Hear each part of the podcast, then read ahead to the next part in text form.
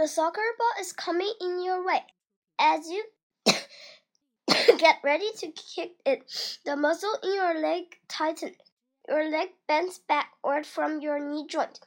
Just as the ball gets to you, your brain tells your leg muscles to pull your leg bone forward.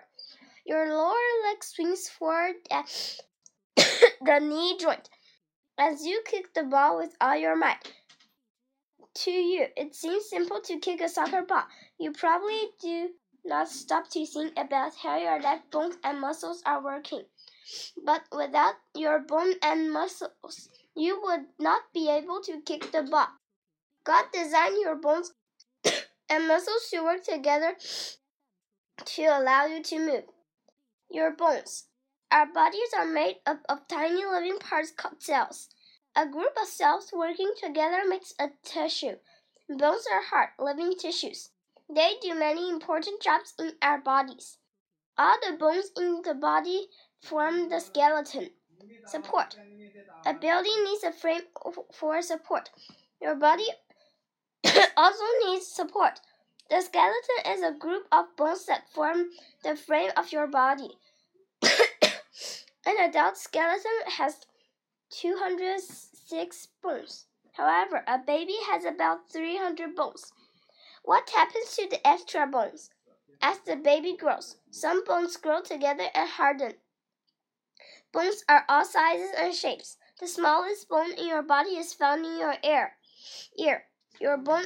This bone is called the sternum. The small, the longest bone in your body is the femur. The femur is the bone in your upper leg. This thigh bone makes up almost one fourth of your head. It attached to the pelvis, a wide flat bone at your hips. Each of your hands had 27 bones. That makes 40, 54 bones in your hands alone. One one fourth of the bones in your body are in your hands. The, the many bones in your hands allow you to make fine movements, such as grasping objects using a pencil to write. These small bones in your fingers and the similar bones in your toes are called phalanx. Protection. Providing your body with a frame that is not the only job bones have. Bones are very hard.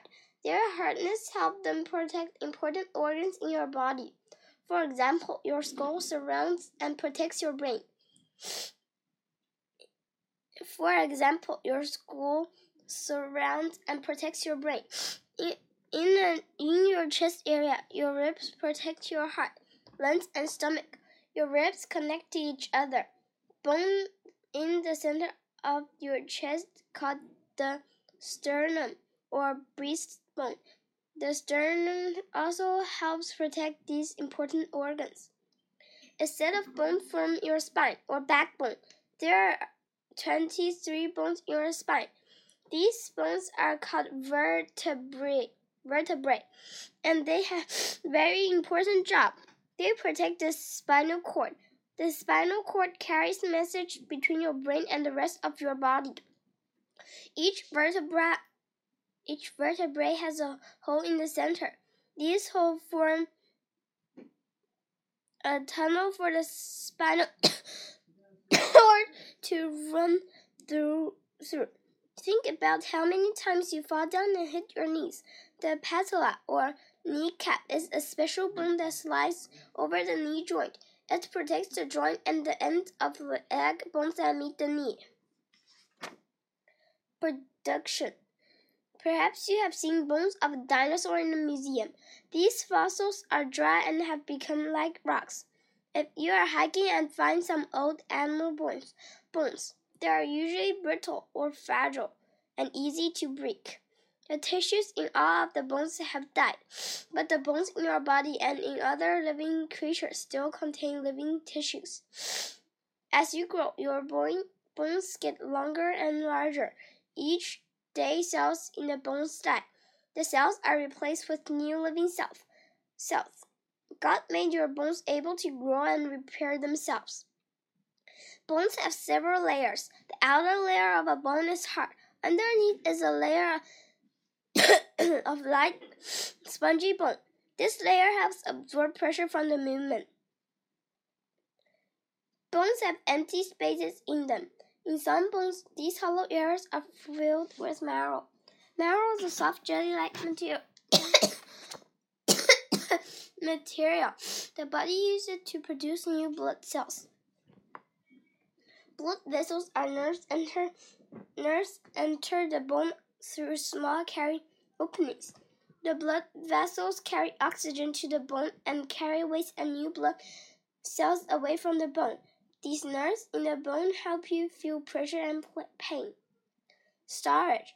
Minerals are very important for your body.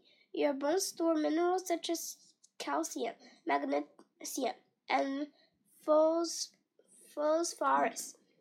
Calcium makes your bones strong. Almost all the calcium in your body is stored in your bones. Milk and yogurt are good source of calcium. If you do not get enough calcium, your bones may become brittle and may break easily. Your bones store minerals and then release them to the rest of your body as your cells require them. So be healthy. Your body needs to needs certain minerals every day.